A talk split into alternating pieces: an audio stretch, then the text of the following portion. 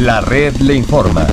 Saludos, buenas tardes Puerto Rico. Hoy es miércoles 20 de julio del año 2022. Damos inicio al resumen de noticias de mayor credibilidad en el país. Es la red le informa. Somos el noticiero estelar de la red informativa. Soy José Raúl Arriaga. Esta hora de la tarde vamos a pasar revista sobre lo más importante acontecido y como siempre a través de las emisoras que forman parte de la red que son Cumbre, Éxitos 1530, X61, Radio Grito y Red 93.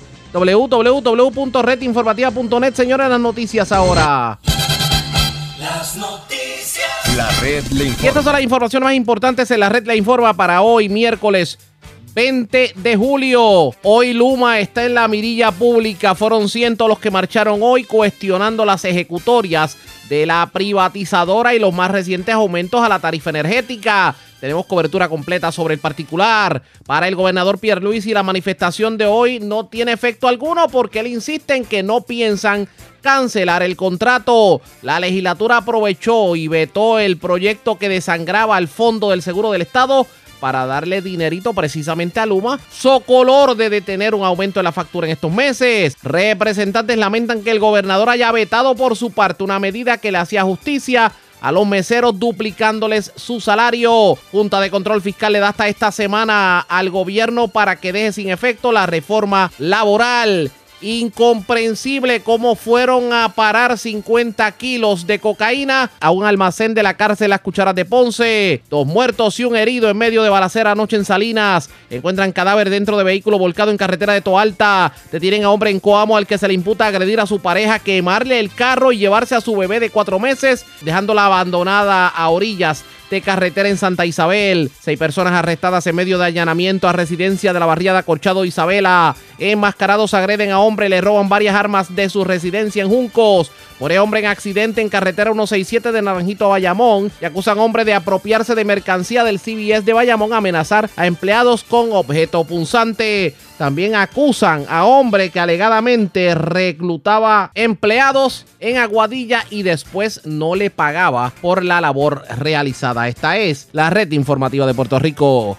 Bueno, señores, damos inicio a la edición de hoy miércoles del noticiero estelar de la red informativa. Iniciamos en cobertura especial. Esto es Una cobertura especial.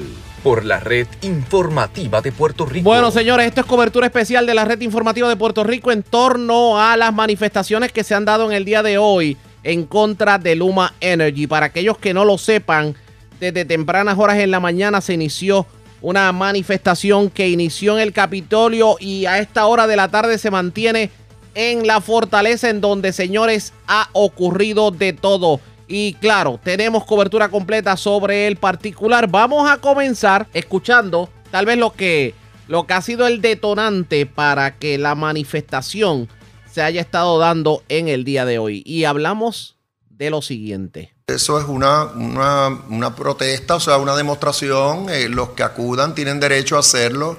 No hay que tomar mayores medidas.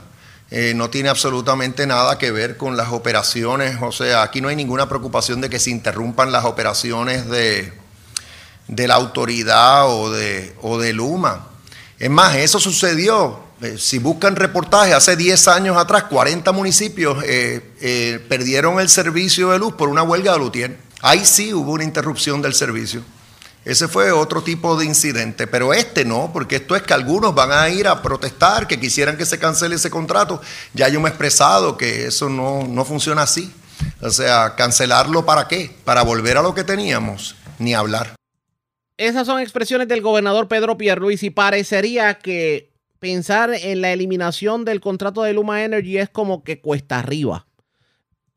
La posición del gobierno es que simplemente no va a tocar el contrato de Luma ni con una vara larga, pero precisamente la razón de ser de la protesta en el día de hoy es esa, es reclamarle al gobierno que deje sin efecto el contrato de Luma. En la mañana de hoy tuvimos la oportunidad de hablar con el representante Luis Raúl Torres y esto fue lo que dijo sobre el particular. Bueno, ¿qué es lo que es importante aquí? Que esto es una marcha de todos los puertorriqueños y puertorriqueñas que se sienten indignados por las acciones del gobernador Pedro Pierluisi, por la ineficiencia, la ineptitud, la ineficacia y la falta de sensibilidad de una compañía que se llama Luma Energy, que se supone que se le están pagando 115 millones de dólares en un contrato de 18 meses y se le pagaron 160 millones ya por montar su negocio en Puerto Rico y que ellos venían para mejorar nuestro sistema de transmisión y distribución, para que las cosas fueran mejores, para hacerle ahorro a la Autoridad de Energía Eléctrica. ¿Y qué ha pasado?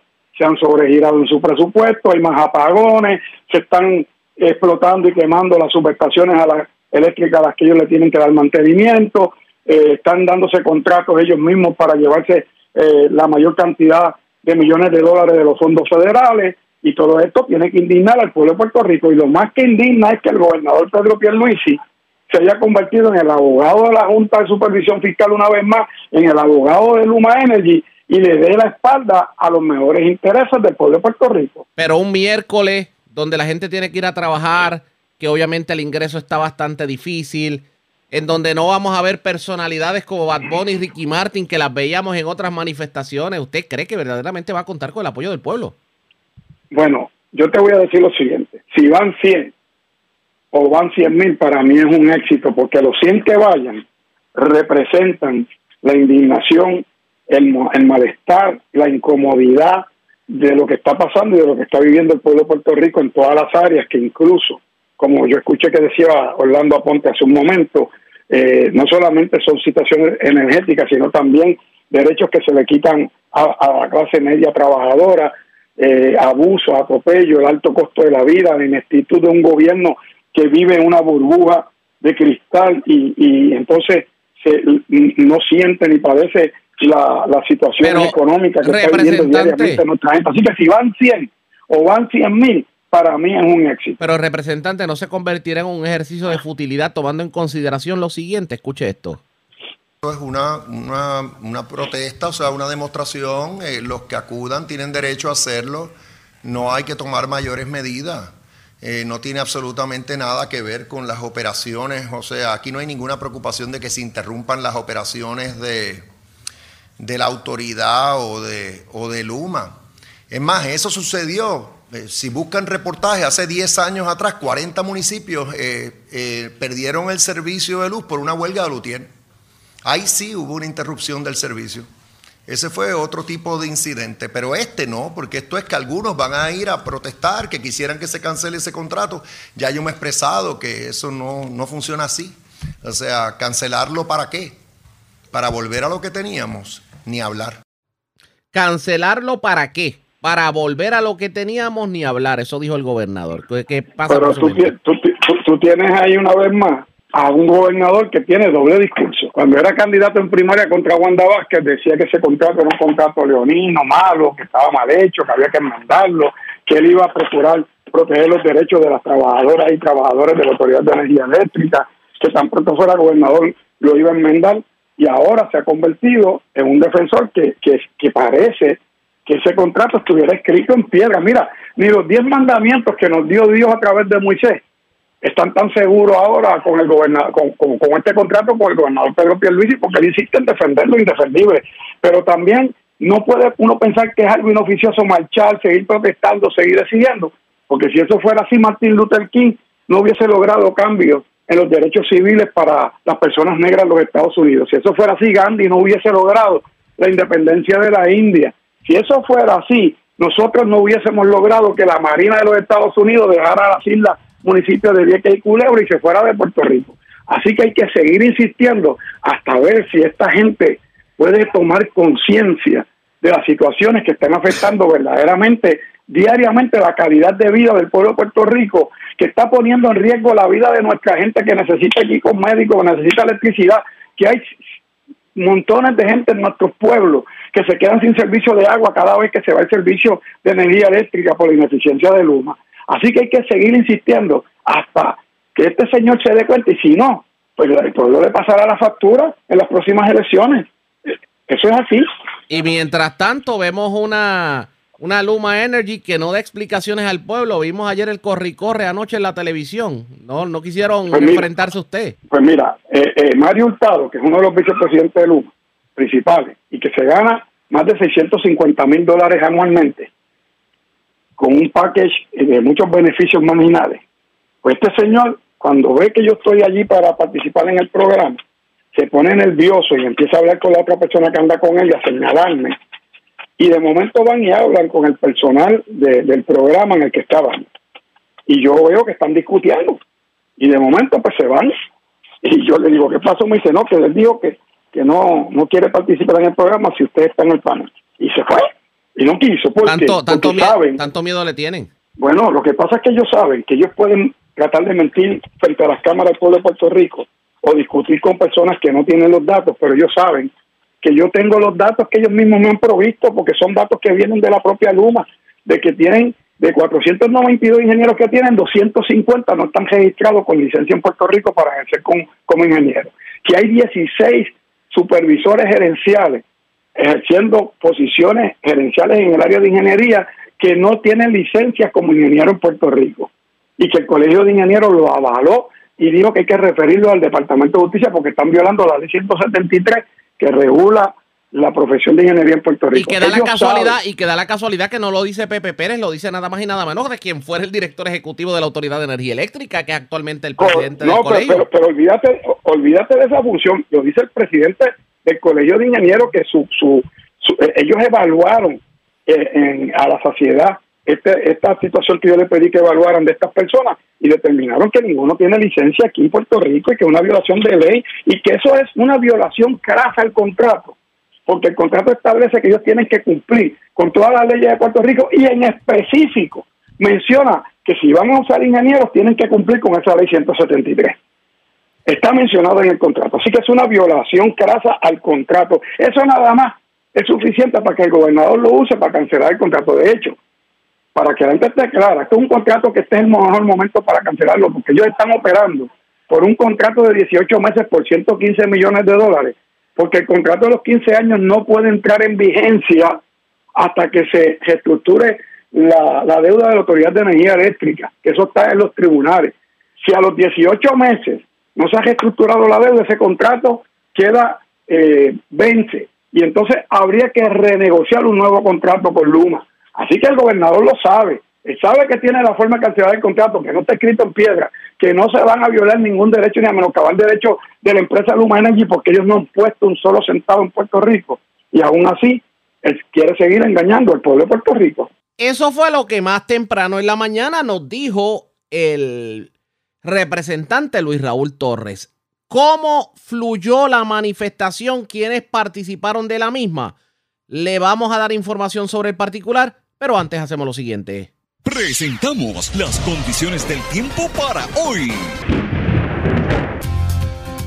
Hoy miércoles. El foco de alguna actividad de lluvia en la tarde deberá moverse mayormente al interior y oeste hacia el noroeste de Puerto Rico, donde los aguaceros con tronadas aisladas podrán traer lluvia moderada a localmente fuerte. Se espera un aumento en la lluvia y la posibilidad de tronadas aisladas entrada la tarde y durante la noche, asociada con una onda tropical ahora acercándose a las Antillas Menores. Hasta el momento los impactos deberán ser sobre el tercio este de la isla incluyendo la zona metropolitana de San Juan donde las inundaciones urbanas y de pequeños riachuelos son posibles. En la red informativa de Puerto Rico, este fue el informe del tiempo. La red le informa. Señores, regresamos a la red La Informa. Somos el noticiero estelar de la red informativa edición de hoy miércoles. Gracias por compartir con nosotros. Vamos a continuar hablando sobre la marcha. De hecho, varios líderes sindicales se expresaron a los medios de comunicación en el Capitolio antes de salir en marcha hacia la fortaleza. Y vamos a escuchar algunas de las expresiones que se dieron. Uno de los habló fue Ronald Vázquez, el portavoz de la Alianza de Activos y Jubilados de la Autoridad de Energía Eléctrica. Vamos a escuchar lo que dijo. Para la Alianza Energética, el contrato de Luma es la crónica de un desastre anunciado. Está ocurriendo lo que nosotros habíamos anticipado y habíamos anunciado al país. Deterioro del servicio, deterioro de las condiciones laborales de los trabajadores, aumento en el servicio y otro elemento, el cuarto elemento, la privatización de la información. Ellos están privatizando la información, incluso hasta el presidente de Luma en un momento dado fue declarado en desacato por no dar la información. Ayer un alto ejecutivo de, de Luma que iba a participar en un panel, en un, programa de análisis, cuando vio que habían otras personas que iban a contradecir la información que él tenía, pues decidieron no participar. Así es como está funcionando esta gente dentro del oscurantismo, dentro de la falta de transparencia. Gran parte de la gerencia de Luma es gran parte de la gerencia politiquera que había en la Autoridad de Energía Eléctrica, que, que ayudaron a inhabilitar a la autoridad tanto financieramente como operacionalmente. Parte de esa gerencia está ahora en Luma. eran los, los politiqueros del partido que está en el gobierno ahora, están en Luma. Y se han unido otros inversionistas, otros empresarios del extranjero, que lo que vienen aquí, que sus decisiones administrativas están basadas en sus márgenes de ganancia, no les importa el pueblo. La, la energía eléctrica no puede ser una mercancía para enriquecer a un grupo a costa de la destrucción de todo un país, que hacia eso es que nos dirigimos. El gobernador, no sé, el gobernador que ha demostrado ser el abogado defensor de Luma, no va a cancelar el contrato. Aquí lo que va a determinar que se cancele el contrato es la consistencia y la persistencia del pueblo para que este contrato de una vez y por todas se cancele, antes de que nos destruya como país. En el portavoz de la Alianza de Activos Jubilados y Desplazados de la Autoridad de Energía Eléctrica, también allí estuvo presente el alcalde de Jayuya, ustedes recordarán que la semana pasada hablábamos del incendio que se dio en la subestación que dejó sin luz a medio Jayuya. Eh, los alcaldes de la montaña entienden que es necesario el que Luma Energy, pues, digamos que se le dé el alón de orejas. Escuchemos lo que dijo el alcalde de Jayuya, Jorge González. Porque yo estoy aquí representando a la gente más vulnerable, a la gente que necesita servicios en todos los barrios. Hoy tenemos a Puerto Plata, un sector marginado, siete días sin agua por las fluctuaciones del servicio de energía eléctrica. Tenemos que estar aquí defendiendo el derecho de la gente más marginada. Era el alcalde de Jayuya, Jorge González. Otras organizaciones sindicales se unieron a la manifestación, entre ellas la Federación de Maestros. Vamos a escuchar lo que dijo el vicepresidente de la Federación de Maestros en la en el Capitolio. Un día como hoy, hace tres años, estábamos allá marchando para Fortaleza, cuando, no sé si se recuerdan, el otrora gobernador decía con la soberbia, con la terquedad, que hoy distingue el que está aquí en Fortaleza, que creo que cogió un pasaje, y nos decía que no iba a renunciar. ¿Se recuerdan eso? ¿Y qué fue lo que pasó posteriormente? Que en la calle le fuimos enseñando día tras día, machaca con la machaca, con la machaca, con la machaca, que se tiene que ir para el c... y lo sacamos de Puerto Rico con la fuerza de la gente que está aquí.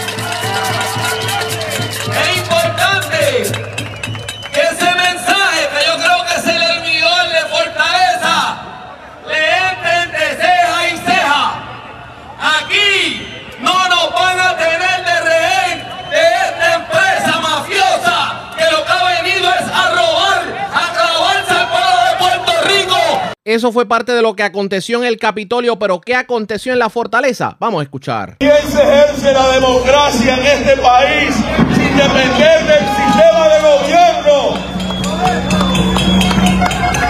Esto es más que cada cuatro años. Esto es una realidad histórica de lucha y de resistencia pacífica, promoviendo los derechos del pueblo puertorriqueño.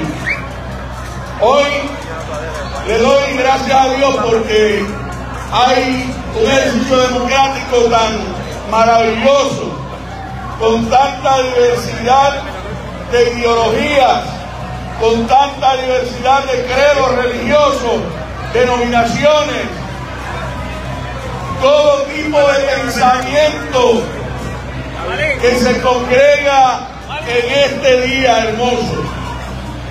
A mí me encanta hablar sin leer, pero por cuestiones de tiempo voy a leer el mensaje breve para todos y todas en este momento.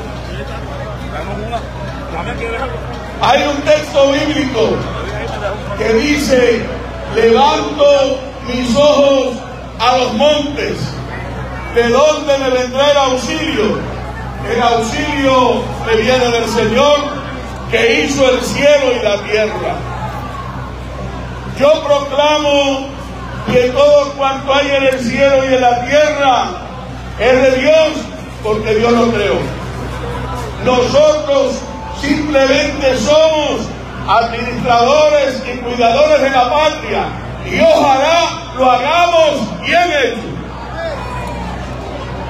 Así de esa manera proclamo que los seres humanos tenemos la obligación de administrar bien y dejar el legado de nuestras obras a nuestras hijas y a nuestros hijos, a la familia y a la tierra donde hemos nacido.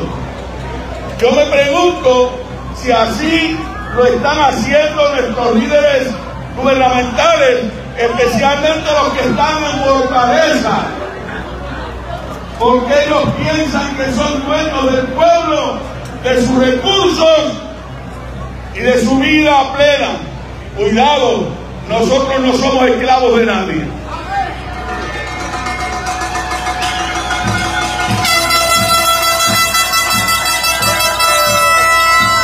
Precisamente porque ellos, el gobierno, los poderosos y entre ellos la Junta de Control Fiscal Dictatorial piensan que son los dueños. Venimos hasta esta casa para decirles una vez más y recordarles el verdadero objetivo de esta marcha protesta y otras tantas en defensa de la patria y del patrimonio del pueblo, diciéndole al señor gobernador que esto es una marcha protesta sagrada de la patria. Esas fueron las declaraciones del padre Pedro. De hecho, otros líderes eh, sindicales han estado dirigiéndose en la tarima de la fortaleza, entre ellos el presidente de la UTIER, Ángel Figueroa Jaramillo. Esta hora de la tarde continúan los mensajes. Nosotros le vamos a estar dando seguimiento precisamente a lo que tiene que ver con esta marcha, pero antes hacemos lo siguiente. La red. Tomamos una pausa cuando regresemos. Vamos a continuar los temas, no solamente de, de lo que tiene que ver con energía eléctrica, sino lo que tiene que ver con asuntos laborales. Es lo próximo, la pausa, regresamos. La red le informa. Señores, regresamos a la red le informa, el noticiero estelar de la red informativa. Gracias por compartir con nosotros. Eso es todo lo que ha estado ocurriendo en cuanto a la marcha y las protestas frente al Capitolio y la fortaleza. Pero hay algo más que ha ocurrido que tiene que ver precisamente con energía eléctrica y fue que el Senado de Puerto Rico simplemente no le dio paso al proyecto del gobernador que desangraba el Fondo del Seguro del Estado para darle millones de dólares a Luma para que bajara la factura eléctrica en estos meses. El senador Ramoncito Ruiz en línea telefónica, que fue uno de los que presidió una de las comisiones que obviamente presentó un informe negativo sobre este proyecto. Saludos, buenas tardes, bienvenido a la red informativa. Buenas tardes a ti, Arriaga. Gracias por darme la oportunidad de compartir contigo sobre dos proyectos bien importantes. El proyecto del Senado 931 y el proyecto de la Cámara 1383 que fue dado por el señor gobernador. Vamos a hablar de, de, vamos a comenzar con el 931. Era el proyecto que desangraba al Fondo del Seguro del Estado para darle dinero a Luma. ¿Por qué el informe negativo? Bueno, algo bien importante porque nosotros le solicitamos al director ejecutivo de la Corporación de Fondos de Todos, Jesús Rodríguez, que nos hiciera, que nos hiciera llegar información referente a los estados financieros de la corporación, dónde estábamos, de dónde salían los ahorros significativos y nos envía una comunicación de unas 900 páginas aproximadamente, de las cuales tanto la Comisión de Gobierno, Hacienda y de, Infraestructura y Energía estuvimos evaluando y allí se desprende que el fondo tiene un déficit actuarial de 1.5 billones de dólares. Estamos hablando que no es un juego sacarle 225 millones de dólares a la Corporación de Fondos sobre Estado, más aún que el administrador de turno Jesús Rodríguez cerró la región de San Juan negándole servicio a los patronos eleccionados, cerró la, cerró la región de Humacao, cerró el dispensario intermedio de Utuado, cerró el de Jayuya, cerró el dispensario de Yauco, cerró el dispensario de Coamo, Corozal, y entonces si la medida decía en el artículo 6 de que para poder nuevamente recuperar estos fondos, la corporación haría ajustes administrativos, pues el vivo ejemplo está ahí, él ha tenido un ahorro significativo de 465 millones porque ¿qué ha hecho? Ha cerrado servicio a los lesionados y a los patronos. Estamos hablando que cerró cerca de siete instrumentalidades de servicios, regiones como San Juan y Macao que le daban servicio a los lesionados.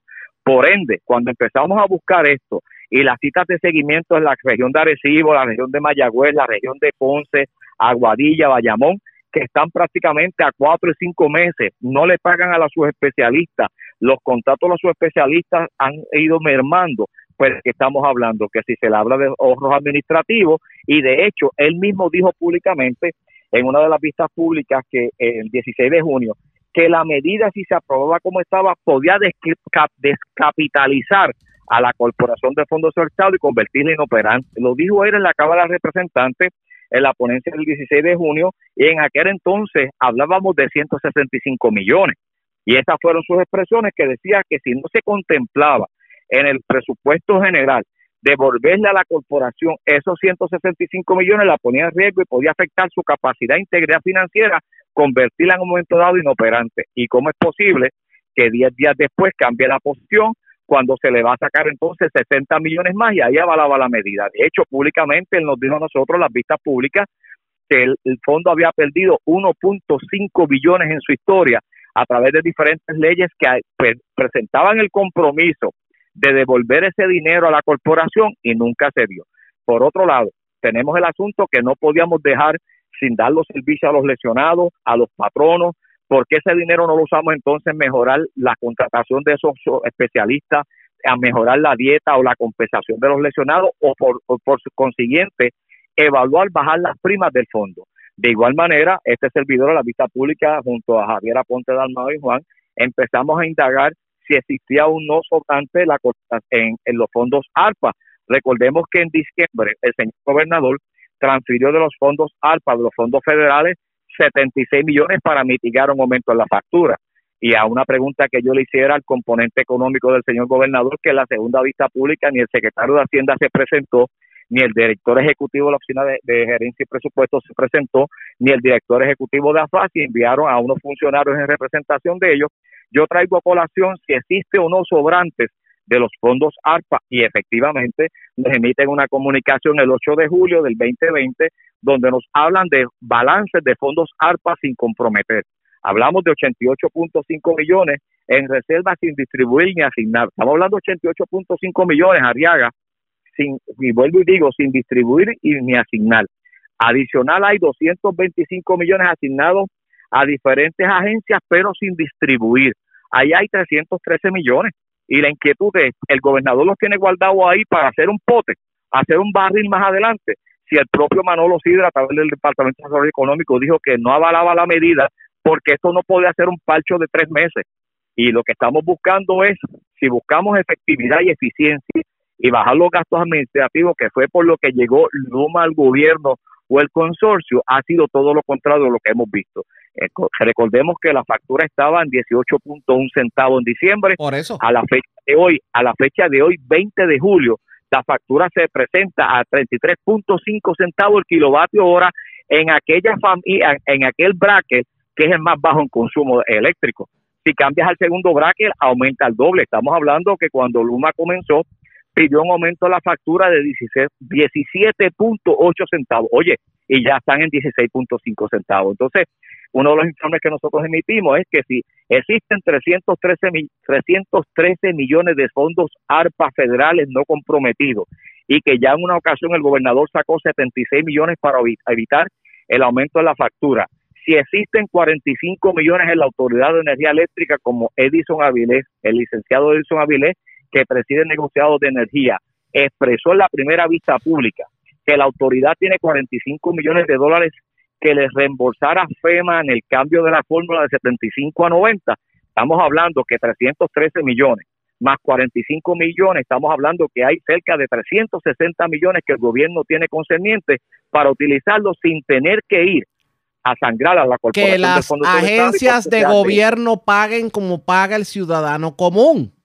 Oye, y traes otro punto, porque otros asuntos que estamos discutiendo, y yo establecí con Rodríguez Bebe y House y de este servidor Ramón Ruiz el proyecto de Senado 728 que va detrás de la deuda de las agencias para establecer un pote de estabilidad energética para cuando hubiese la fluctuación en el precio del combustible, hubiese una reserva para amortiguar ese golpe. Y en las vistas públicas ha ido a relucir, ha cogido la comisión de gobierno, nosotros somos parte de ella como vicepresidente, ha salido a relucir que esa deuda de las agencias está en 210 millones.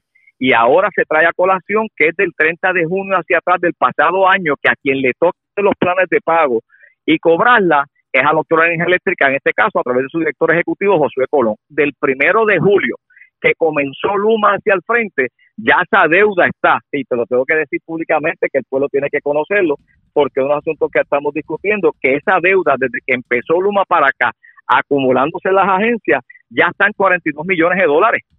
Y nosotros hemos aprobado un presupuesto el primero de julio responsablemente, que en un momento dado se trancó en la Cámara y que se fue el presupuesto de la Junta de Supervisión Fiscal, pero en ese presupuesto que tiene un aumento de 2.437 millones comparado con el presupuesto anterior, era de 10.410. Este tiene 2.400 millones por encima del presupuesto anterior.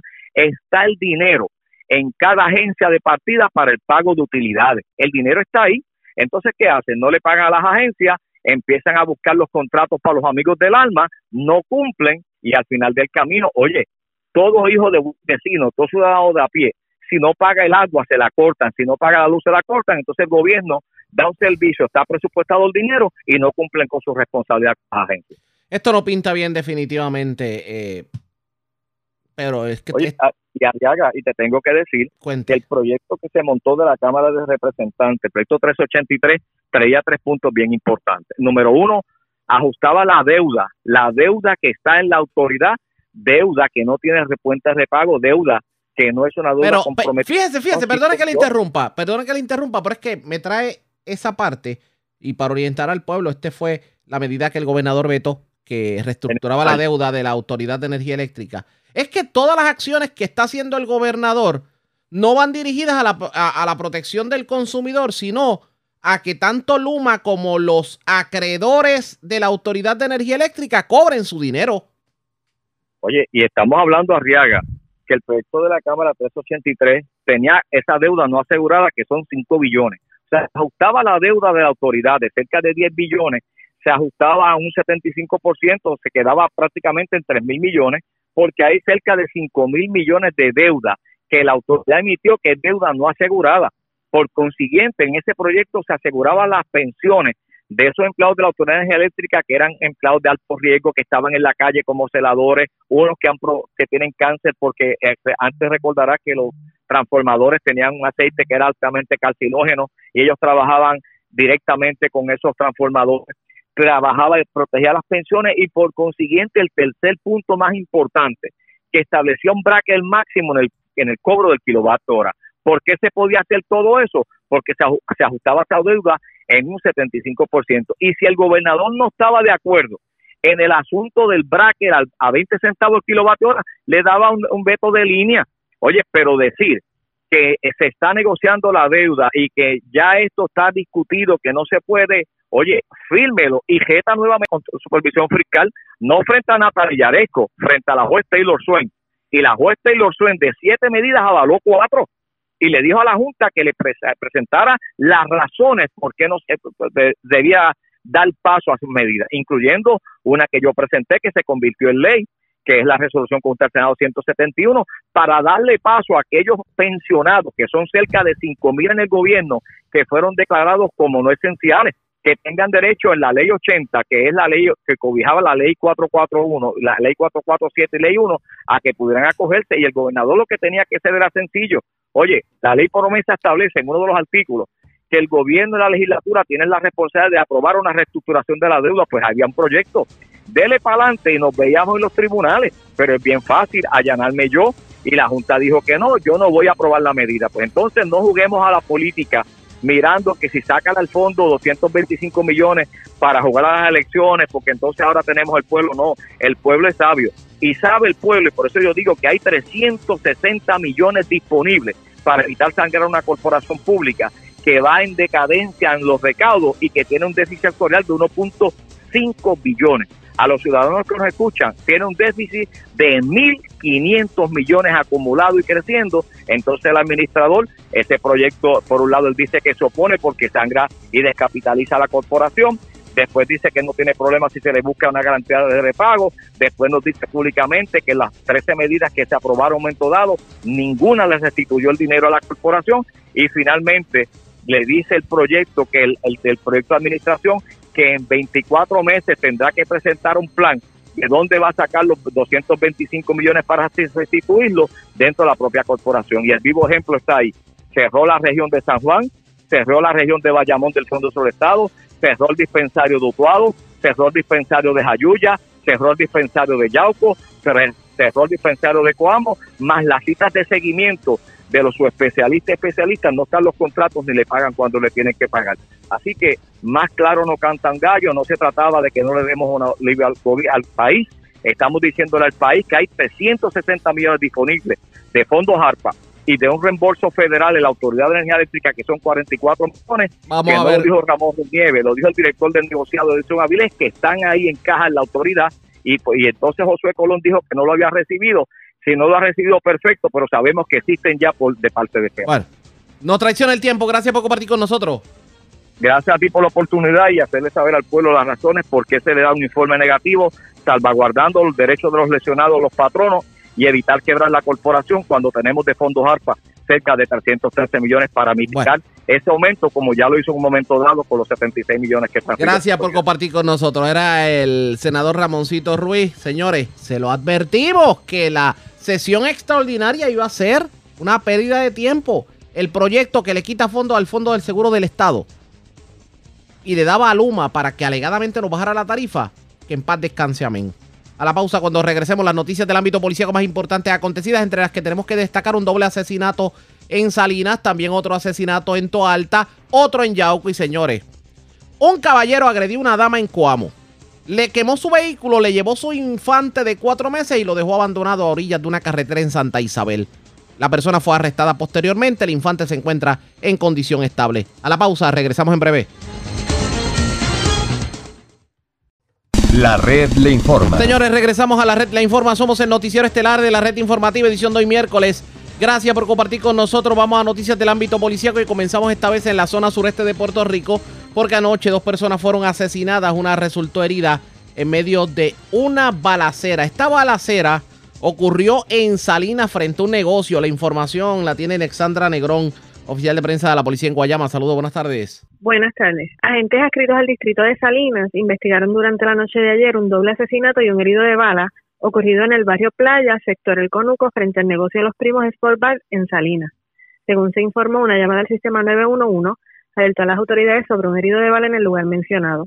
Al llegar encontraron dos cuerpos que presentaban múltiples heridas de bala que le causaron la muerte en el acto. Estos fueron identificados como Jorge O. Velázquez Mercado, de 36 años, y Joe Vic Kenneth Villa, Villar Martínez, de 33 años, ambos vecinos de Salinas. Además, fue transportado en un vehículo privado a un hospital del área a Enrique Ayala, quien había recibido una herida de bala en el área del cuello. Al momento se desconoce el móvil de los hechos. El caso fue referido a la División de Homicidios del Cuerpo de Investigaciones Criminales de Guayama, quienes junto al fiscal de turno se hicieron cargo de la investigación. Gracias por la Buenos información. días. Buenas, Buenas tardes. Gracias, era Alexandra Negrón, oficial de prensa de la policía en Guayama, de la zona sureste. Vamos a la metropolitana. Una persona murió en un accidente ocurrido en la carretera 167 de Naranjito a Bayamón. Además, se encontró el cadáver de una persona dentro de un vehículo en una carretera de Toa Alta. Y también se erradicaron cargos criminales contra una persona que aparentemente utilizando algún tipo de arma eh, asaltó un CBS en la zona metropolitana, específicamente el CBS de la 167 de Bayamón. La información la tiene Wanda Santana, oficial de prensa de la policía. Saludos, buenas tardes. Buenas tardes para usted y para todos. ¿Qué información tenemos? Un accidente de auto de carácter fatal con objeto fijo fue reportado a la 1 y 3 de la madrugada de hoy miércoles en hechos ocurridos en la carretera 167, kilómetro 15.6 en Bayamón. Una llamada al precinto de Bayamón Sur alertó a la policía sobre estos hechos. Al llegar al lugar, el hombre, el cual no ha sido identificado, que conducía un vehículo Mitsubishi Mirage color gris en dirección de Naranjito hacia Bayamón por la carretera 167, al llegar al kilómetro 15.6 perdió el control y dominio del volante, dando lugar que por tal descuido y negligencia saliera de la vía de rodaje impactando un poste de hormigón. Hasta el momento, el hombre no ha sido identificado, quien fue transportado al Hospital San Pablo, donde de- certificaron su muerte. El agente Ángel Reyes, en unión al fiscal Carlos Romo, se hicieron cargo de la investigación. Por otra parte, una muerte violenta fue reportada a las 11 y 56 de la noche de ayer, ocurrida en la carretera 829, kilómetro 0.2 en Toa Alta. Una llamada a través del sistema alertó sobre un accidente de auto con un vehículo volcado. Al llegar la policía al lugar en el interior de un vehículo Smart color gris del año 2015, encontraron el cuerpo de un hombre el cual fue identificado por familiares como Oscar Ramos Vázquez, de 44 años y residente en Toalta, el cual presentaba varias heridas de bala que le ocasionaron la muerte.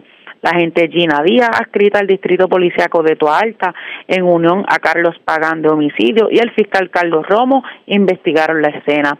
Por último, en horas de la tarde se le fueron radicados cargos criminales a Tomás Colón Vega, de 39 años, residente en Bayamón. Esto por violación a la ley de armas y robo por hechos ocurridos el pasado 10 de julio cuando en una farmacia CVS que ubica en la carretera 167 en compañía de una joven se apropió de mercancía de la farmacia y al salir del lugar es intervenido por un empleado y este con objeto punzante amenaza al mismo logrando así marcharse del lugar.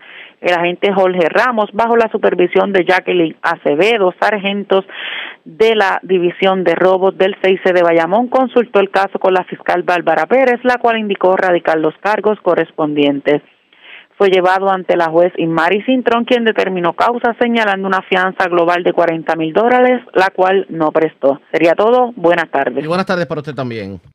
Gracias, era Wanda Santana, oficial de prensa de la policía en Bayamón, de la zona metropolitana. Vamos al centro de la isla. Escuche esto. Una, una persona, un caballero, agredió a su pareja.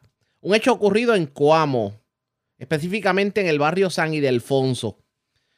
No solamente la agredió, le incendió su vehículo y le llevó su hija de cuatro meses, que posteriormente tuvo que entregar en el cuartel de Santa Isabel. La información la tiene Manuel Cruz, oficial de prensa de la policía en Ay Bonito. Saludos, buenas tardes. Saludos, buenas tardes. Sí, a eso de las 11 de la noche fue reportada una querella de violencia doméstica, ley 54, en la cartera 5559, kilómetro 0.8 interior, el sector San Ildefonso, en el municipio de Coamo alega la de 26 años, residente en Santa Isabel, que el señor Luis García de Jesús, de 26 años, con quien sostiene una relación consensual, la agredió y luego que incendió su vehículo, Jeep Liberty, y que además eh, su hija de cuatro meses, quien estaba ah, con ella al momento del incidente, estaba desaparecida. Personal del distrito de Coamo, junto a manejo de emergencias del municipio, comenzaron una búsqueda de la infante donde había eh, sido infructuosa hasta el momento y la víctima fue trasladada a una institución hospitalaria del área donde la condición eh, se informó que era de cuidado. El agresor fue arrestado luego que llegó al cuartel de Coamo. Minutos más tarde, este confesó haber dejado la infante cerca de la salida hacia el sector descalabrado, esto en el municipio de Santa Isabel, siendo esta rescatada en buen estado de salud y llevada a un hospital cercano del área para el protocolo pertinente. Investiga inicialmente este caso el agente Alfredo Hernández y José Vázquez de Servicios Técnicos en unión al sargento Sánchez y agente Álvarez del Cuerpo de Investigaciones Criminales de Aibonito y la teniente Yanis Colón de Violencia Doméstica del área de Aibonito. Gracias por la información. Buenas tardes. Buenas tardes. Gracias, era Manuel Cruz, oficial de prensa de la policía en Aibonito, de la zona central. Vamos a la zona centro oriental de Puerto Rico, porque señores, en condición estable se encuentra un hombre que en medio de un robo domiciliario fue agredido por desconocidos que de hecho eh, le llevaron varias armas de fuego de su residencia en el barrio Ceiba Sur de Juncos. La información la tiene eh, Gardo Ríos Queret, oficial de prensa de la policía en Cagua. Saludos, buenas tardes. Buenas tardes. ¿Qué información tenemos? La policía investiga un robo domiciliario ocurrido en horas de la noche de ayer en las parcelas alturas de las torres, ubicada en el barrio Seibasur, en Juncos. Según informó el perjudicado, que tres individuos encapuchados, mediante intimidación y amenaza con armas de fuego, lo agreden en la cabeza, entran al interior de la residencia y lo despojan de una pistola marca Springfield modelo XD2 color negra, calibre 9 milímetros, una escopeta marca Remington modelo 870 color negra calibre 12, una llave de un vehículo Mercedes-Benz C230 y una iPad Pro color gris. Posteriormente, la víctima fue atendida en un hospital del área y su condición no fue informada. Antes escrito la lección de robo del 6 de Caguas, continúan con la investigación. Que pasen buenas tardes. Y buenas tardes para usted también.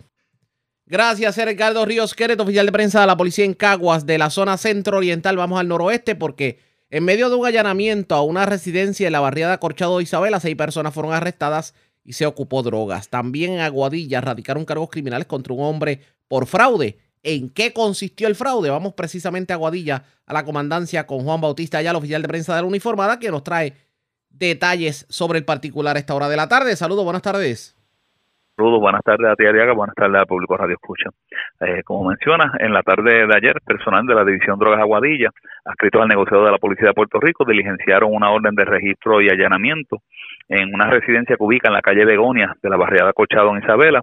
Allí lograron la detención de seis personas a quienes les ocuparon sustancias controladas y dinero en efectivo. Eh, según se nos informa, la orden fue expedida por el juez Orlando Avilés de esta región judicial tras evidencia presentada por el citado personal a través del fiscal José Quiñones. En el lugar fueron detenidos Julián Piñero, Miguel Mercado, Yaibraham Mantilla, Gabriel Morales, Geraldo Rivera y Roberto Cortés. Las edades de estas personas fluctúan entre los 26 a 37 años y son residentes de los municipios de Isabela y Aguadilla.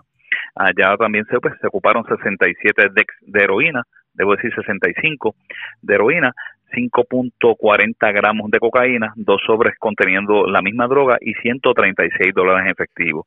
Estas personas se encuentran en estos momentos en la Fiscalía de Aguadilla para la erradicación de los correspondientes cargos criminales. Por otro lado, en relación a los cargos eh, por el delito de fraude, eh, tenemos que en la tarde de ayer la División de Propiedad del 6 de Aguadilla eh, y la Fiscalía Local presentaron cargos contra José Acintrón Ruiz, de 59 años, residente de Aguadilla, por los delitos de fraude y apropiación ilegal.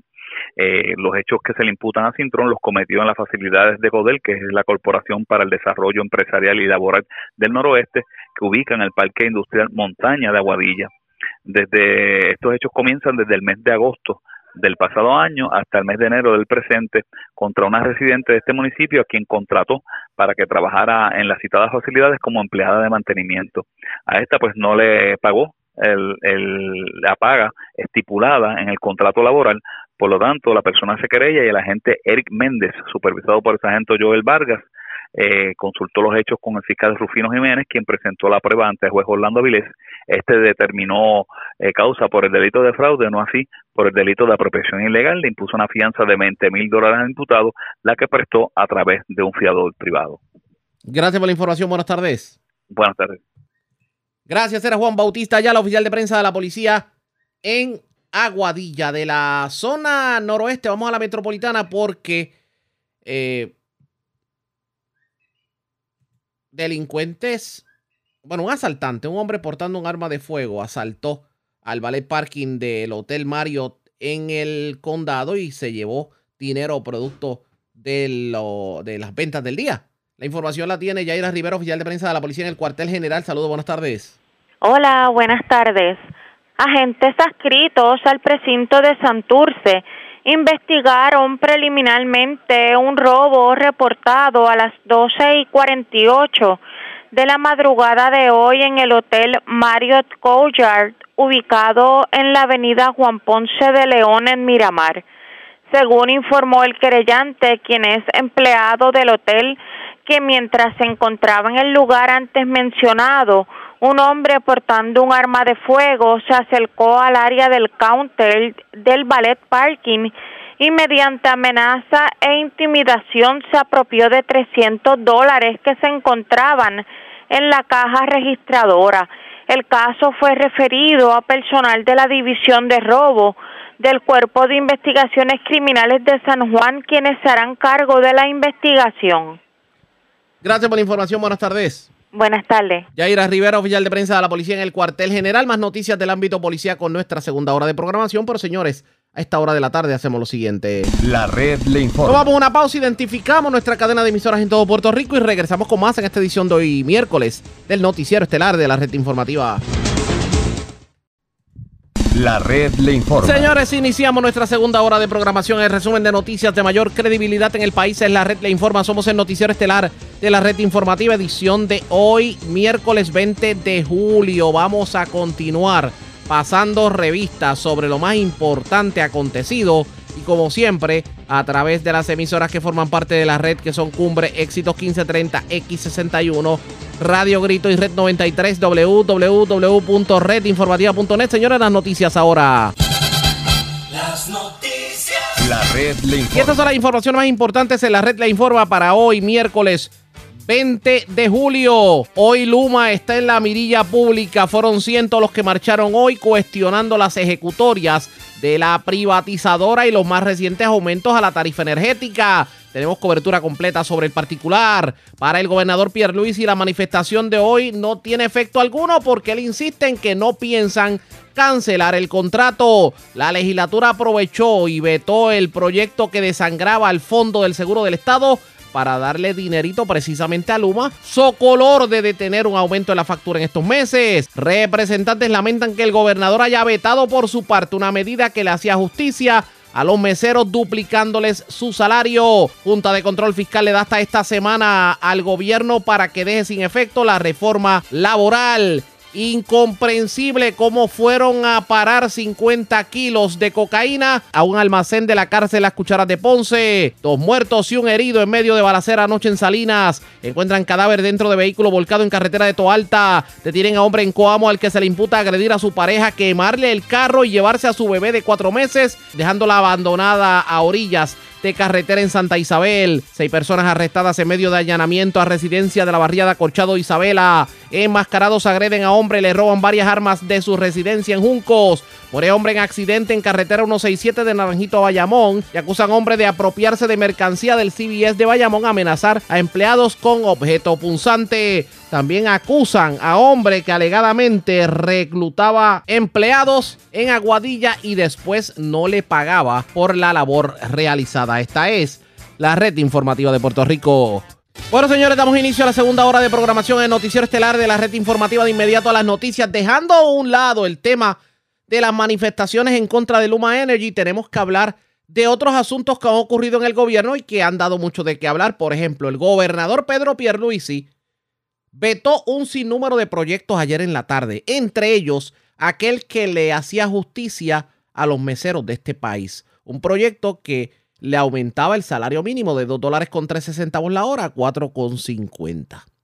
¿Qué justificación dio el gobernador para su veto? Vamos a escuchar lo que dijo proyectos relacionados a la autoridad, pues eh, los veté por diversas razones, pero lo que, para resumir, porque hay unas cartas que detallan los fundamentos de cada una de, estos vetos, eh, el P de la C 1383, que es el que se le llama la ley para la reestructuración de la deuda de la autoridad, lo que ocurre con ese es que realmente promesa ocupa el campo. En el tema de reestructuración de deuda, eh, la ley promesa es suprema. De igual manera, el Tribunal Federal es el que está supervisando el asunto. Ahora mismo hay una mediación en curso eh, y ese proyecto eh, básicamente ignora todo esto que acabo de mencionar indebidamente. Por otro lado, también el proyecto lo que causaría si uno fuera a implantarlo, que es imposible, porque de su faz eh, eh, vio la promesa de principio a fin, es que dilataría la reestructuración que todos queremos y pondría en riesgo el que venga un tribunal estatal a nombrar un síndico a solicitud de los acreedores de la autoridad para que básicamente cobre toda la deuda, porque la función de un síndico bajo la documentación de las emisiones de bono de la autoridad es eso, es asegurarse que los bonistas recuperen 100% de lo que eh, prestaron. Eh, así que ni hablar, ese proyecto totalmente tóxico y por eso, pues aunque pudiera sonar simpático, pues tuve que eh, impartirle el veto. Los otros dos proyectos relacionados a la autoridad son el, 7, el P de la C 775 y el P de la C 774. Esos proyectos intentan cambiar toda la política pública energética y la política de la transformación de la Autoridad de Energía Eléctrica y del sector eh, de energía en Puerto Rico de golpe y porrazo. Básicamente lo que quisieran es que es, es, eh, cambiar eh, el curso de esta transformación que está encaminada. Eh, eh, y, al revés, lo que queremos es culminarla. Además menciono que el plan fiscal del gobierno de Puerto Rico, según certificado por la Junta, y el plan fiscal de la propia autoridad, eh, dispone todo lo contrario. Los dos proyectos también son claramente inconsistentes con los planes fiscales pertinentes. Tanto eso fue lo que dijo el gobernador sobre el proyecto que reestructuraba la deuda de la autoridad. Pero vamos a escuchar lo que dijo sobre el salario de los empleados que viven de propina. ¿Por qué vetó el proyecto? Escuchen esto. Em, en cuanto al asunto de las propinas, ahí pienso yo que fue un error de redacción. El, principal defecto del proyecto es que en vez de ayudar, perjudica a los empleados que reciben propina. Porque ahora mismo, eh, después de la ley de, que estableció el nuevo salario mínimo en Puerto Rico, eh, todo empleado que recibe propinas tiene derecho a recibir mínimo el salario mínimo establecido en nuestra ley, que es 8.50 a la hora. Es decir, que si con el, el monto del salario que le esté pagando el patrono y las propinas no llegan a 8.50, eh, hay una violación de ley, hay que darle los 8.50. Bien, ese es, el, ese es el Estado de Derecho actual. Este proyecto, por un problema de redacción, lo que establece es que tienen derecho a 50% del salario mínimo. O sea, que de, repente ahora tienen derecho a la mitad de lo que tenían eh, bajo el Estado de Derecho actual. Por otro lado, eh, mi visión, y no es solo mía, que el, el, Departamento del Trabajo, entre otras agencias que me asesoraron, entendemos todos que la Comisión Evaluadora de Salario Mínimo, que fue la que se creó cuando se aprobó la ley de salario mínimo, es la que debe establecer cuál debe ser el salario mínimo para los, eh, los empleados que reciben propina y lo debe hacer luego de hacer los estudios pertinentes y asegurarse que los está beneficiando y no perjudicando. Esos fueron mis dos señalamientos principales en cuanto a eso. O sea que al revés, mi motivación es de, hacer, de, ayudar Eso es lo que alega el gobernador, pero ¿qué piensa el proponente de la medida, el representante Orlando Ponte, sobre este veto del gobernador? Vamos a escuchar lo que dijo la mañana de hoy. Primero, pues mucha decepción porque eh, esto fue una medida que nosotros presentamos, pero eventualmente se unieron otras delegaciones, inclusive fue aprobado de forma unánime, eh, tanto en Cámara como en Senado. O sea, todas las delegaciones le votaron a favor.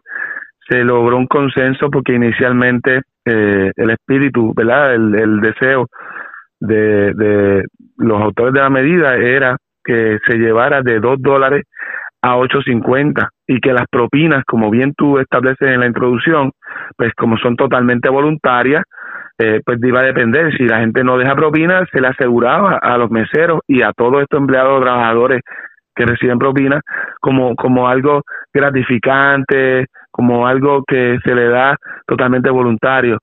Pero eventualmente cuando llegan muchas organizaciones como los de Azores, eh, los de los hoteles, pues presentan una clase de reparo, se logra un consenso y se establece que en vez de subirlo de 2 dólares la hora hasta 8.50, se logra un, un, un, acuerdo, cosa difícil en la legislatura, no todos los días se llega a un consenso. Entonces viene el gobernador, no da una verdadera una explicación lógica, eh, sensata, simplemente veta eso y dice que, que él lo está vetando para poder ayudar a los meseros. O sea, una, una cuestión. Pero ¿cómo, ¿cómo, es que se veta un proyecto que le aumentaba el salario para ayudarlo? Exactamente, yo creo que es una falta de respeto. Yo me siento bien decepcionado y, bien, y molesto. Pues esto, esto es una medida que le hace justicia a miles y miles de personas. Y el, o sea, el, niño que tiene una, que coge una sola clase de matemáticas sabe que si usted se gana dos dólares la hora y se lo suben a cuatro eh, cincuenta, el doble, pues entonces, ¿cómo va a decir el gobernador que para ayudar a los meseros no va a firmar la ley? Eh, de verdad que es una demagogia, es bien injusto y me recuerda cuando Tomás Rivera Schatz decía que las lealtades del gobernador Pierluisi caducan y entonces vemos cómo supuestamente está con la clase trabajadora, está con la clase humilde y, y esas lealtades caducaron y están siempre con los grandes intereses. Por eso es que también vetó una medida que recortaba la deuda y, y de, de la autoridad eléctrica, porque está la lealtad está siempre con los grandes intereses, está con está con Luma, está con los bonistas, en estos casos pues está con los los avariciosos empresarios o dueños de negocios que quieren eh, mantener en estado de indigencia a, los jóvenes y a las personas que trabajan como meseros a razón de dos dólares la hora. La pregunta es, ¿y ahora qué? ¿Qué va a pasar de aquí en adelante? Pues mira, yo voy a continuar dando la lucha. Hay otro proyecto paralelo en eh, el Senado eh, que también pues vamos a seguir eh, desarrollando, buscando consenso, alternativas. De hecho, yo voy a proponer eh, cuando comencemos la sesión ahora en agosto, que vayamos por encima del veto, porque para ir por encima del veto en la Cámara se necesitan 34 votos y esa medida eh, fue aprobada con más de 40 votos. O sea que si las personas que le votaron a favor a esa medida vuelven y le votan a favor nuevamente, pues se convierte en ley.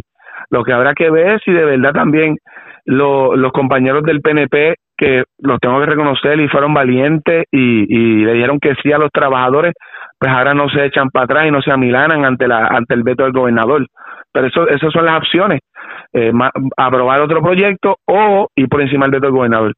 Esto es demostrativo de que la agenda de Pierluisi no es precisamente con la clase trabajadora. Totalmente. Eh, eh, es que ahí está eh, lo hecho. Una cosa es pararse en tribuna y decir que está con los trabajadores, que quiere hacer justicia salarial, pero cuando se aprueban los proyectos, y vuelvo y digo, en consenso, tampoco es que se estaba imponiendo absolutamente nada.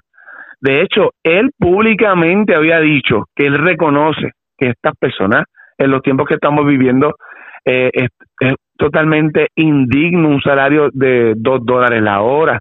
Y si bien es cierto que él había dicho que él le preocupaba que se elevaba originalmente en la intención legislativa a 8.50, que yo creo que sigue siendo poco, ¿verdad? Pero al final logramos un consenso y él viene a vetarlo, demuestra que no está a favor del ciudadano, que, que, que no le da eh, el salario mínimo para subsistir con los trabajadores que están hoy mucho molestos marchando. Yo, yo también quería decir, ¿verdad? Quería aprovechar y decirte algo. Yo creo que es un momento, estamos viendo momentos difíciles, complejos, pero el pueblo también tiene que hacer su parte y cuando hay una convocatoria como la de hoy, tiene que manifestarse. Porque yo no logro entender cómo eh, miles y miles y cientos de miles de puertorriqueños marchamos, porque yo me incluyo, para expresar rechazo y repudio a un chat, eh, un, chat infame, donde el ex gobernador y otros secuaces se burlaban de todo el mundo y nos indignó. Pero cuando vemos estos atropellos que el gobernador veta casi el, el 50% de las medidas que le llega que le hacen justicia a los trabajadores. En segundo lugar, que, está en, eh, eh, en contra de un proyecto que le elimina el 75% de la deuda. Eh, pues ahora es que la gente se tiene que indignar de verdad. Si tiene una factura que pagaba 100 dólares y ahora con los aumentos de este gobierno de agua, peaje, la propia electricidad, la luz, y pagas 200 dólares, y después viene y te vienen con la mentira y el cuento de que querían quitarle 200 millones para dárselo a Luma para una rebaja artificial. Eran expresiones del representante Orlando Aponte, estaba bien molesto en la mañana de hoy precisamente sobre este veto. Ahora bien, ¿qué terminará ocurriendo con los meseros de este país con este veto del gobernador? Eso está por verse pendientes a la red informativa. Pero no es el único tema laboral que tenemos que discutir porque resulta que la Junta de Control Fiscal le está pidiendo al gobernador y a la administración de turno que deje sin efecto la reforma laboral según fue aprobada. Y para aquellos que no lo sepan, esta reforma laboral, pues, de alguna manera traía nuevamente beneficios que habían perdido los trabajadores del patio.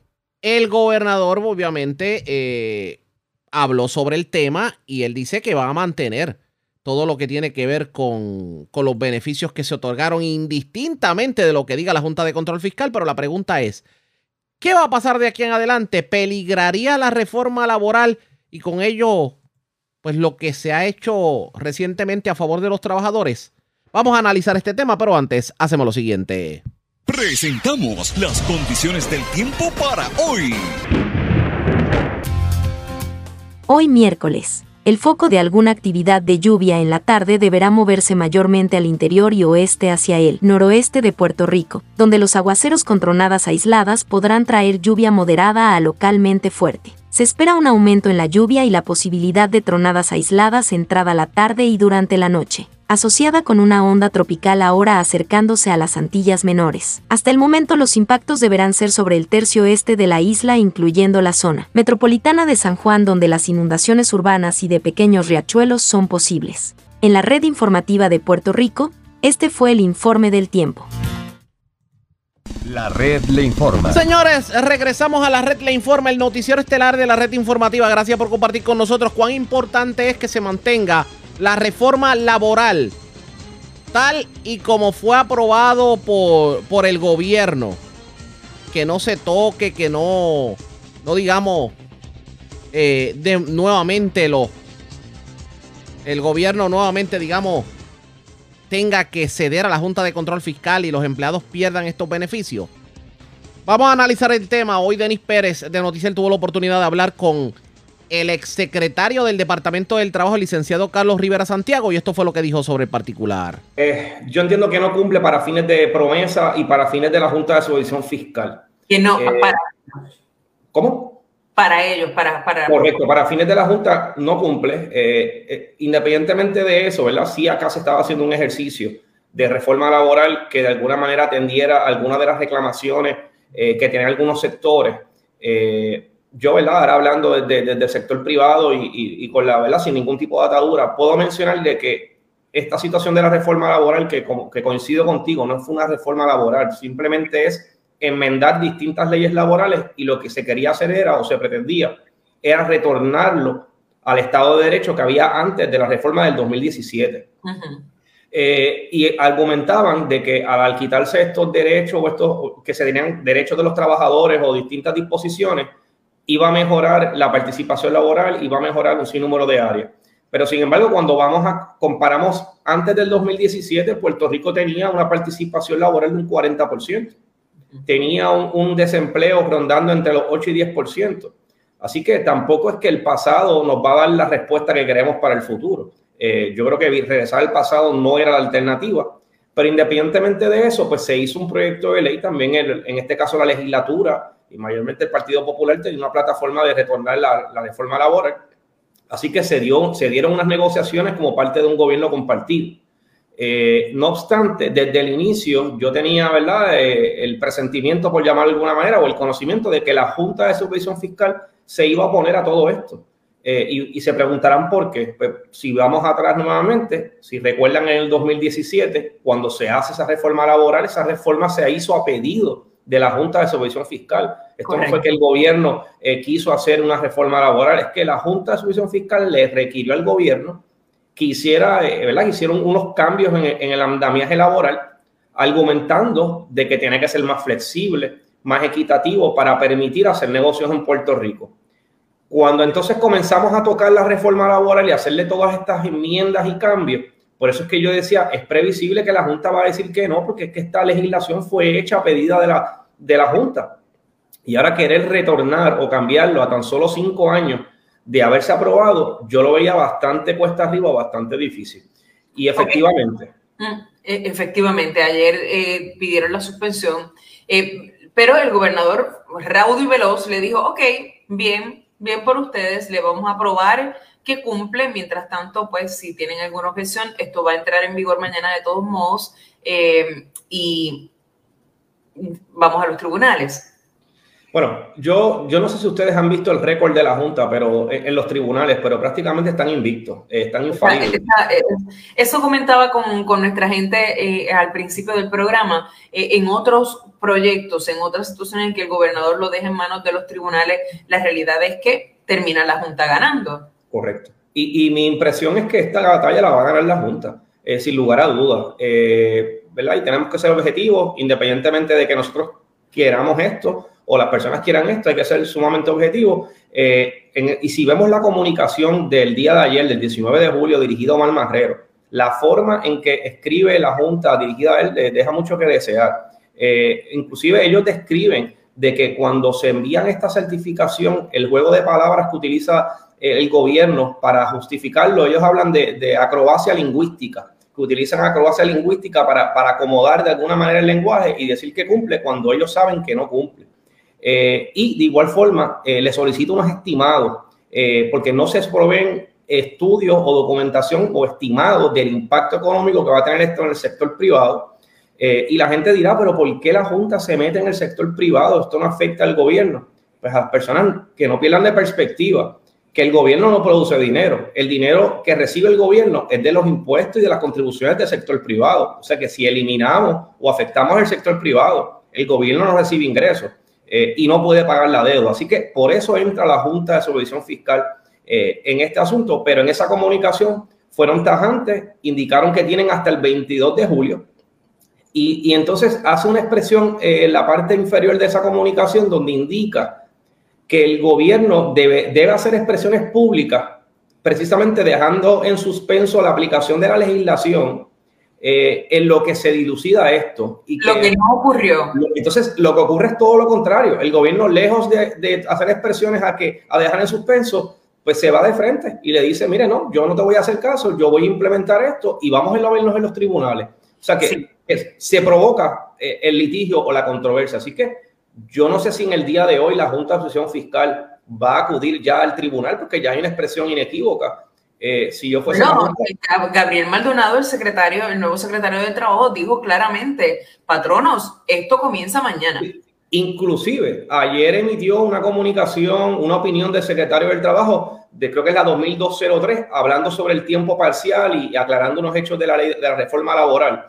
Eh, pero si yo fuese la Junta, ya yo estaría ahora temprano a las 8 de la mañana, 8 y media, radicando en el Tribunal Federal una paralización, eh, obviamente, de esta legislación, argumentando que no se cumple con promesa, eh, porque ese es el argumento de la Junta, es no puedes implementar porque yo te pedí unos documentos y tú no los has entregado.